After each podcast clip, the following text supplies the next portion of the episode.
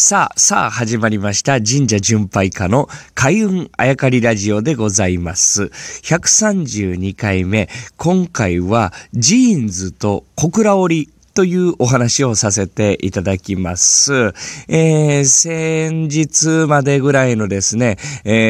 ー、SNS、佐々木優太の SNS を見ていてくださってる方には、もう、えー、お分かりだと思うんですけれども、佐々木優太はですね、岡山県の小島というところに寄ってきました。まあ、東京から佐世保に向かってですね、バイクでずっと走ってるわけですが、1日目はまあ、川古川に泊まりましたよというお話をさせていただいて、そこからですね、2日目は、岡山県の小島に行ったわけでございます。もう小島というとですね、ジーンズストリートという、えー、通りがあるくらいですね、もう日本のジーンズ、というかデニム生地ですね、の聖地になっているわけなんですね。で、ここになぜ行ったかというと、この前、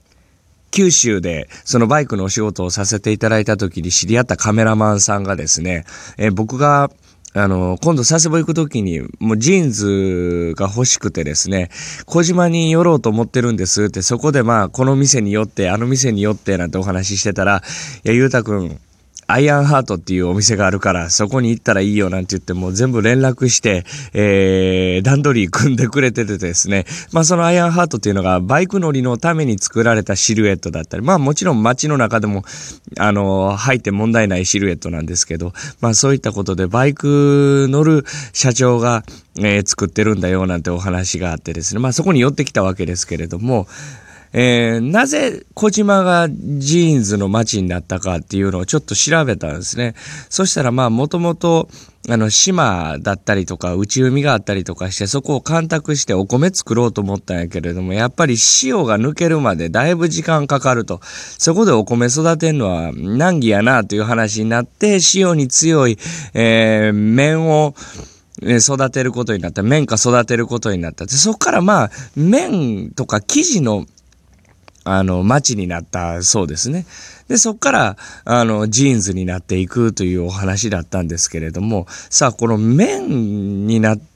てもですね、育てるところにですね、なんで織る人たちがいたかっていうお話なんですね。まあ、そこまで考えずにですね、ずっと2日目は、えー、ジーンズそこで買わせてもらってですね、そのまま、北九州まで走ってきたんです。ね走ってきた時はもう夜だったんで、あの、神社には寄れなかったんですけれども、前回北九州の神社を巡ってる時のお話をふと思い出したんですね。で、小倉に泊まったんですけれども、小倉の近くに文字というところがある。九州の、まあ一番、あの、本州側ですよね。で、文字に、高層八幡宮、まあ高層八幡神社というですね、大きいお社があって、まあここも別表神社なんですけれども、そこにですね、御朱印帳が頒布されておりまして、小倉織という、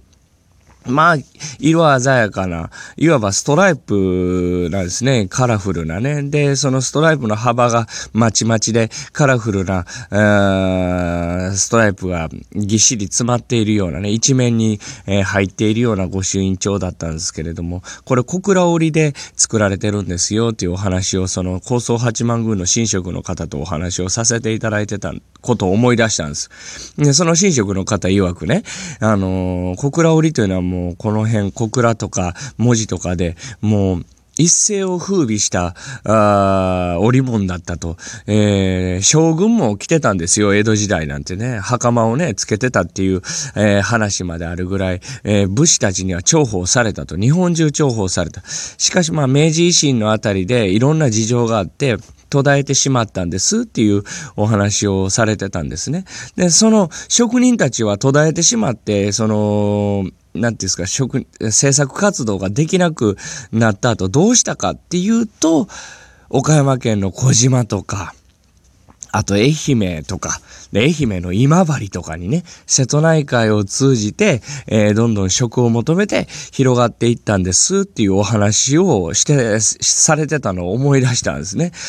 つまり、そこになんで行ったかっていうと、小島で麺が栽培されてたからでしょうね。で、その麺を誰が生地にすんねんって言った時に、小倉から行った小倉織をもともとしてた人たちは生地にする、布にする、あの、技術があったから、そこでうまく組み合わさったのかななんてね、思いますね。まあ、小島は小島なりに、えー、いろんなあ歴史がありますし、茨今治といえばタオルですよね。今治は今治なりに、えー、いろんな歴史があると思うんですけれども、その、なんでそこにその歴史が芽生えたかというね、エピソードっていうのは、まあその小倉の高層八幡宮の神職の話がね、結構有力かななんて思ったりするわけですね。まあ偶然、小島でジーンズ買って、えー、ずいずいずいと、まあ、夕方から夜にかけて走ってね、北九州の小倉に泊まったんですけれども、そんなつながりがあったなぁなんて、えー、思い出した次第でございます。さあ、本日はですね、このまままた西に向かって、いよいよ佐世保に向かいたいと思います。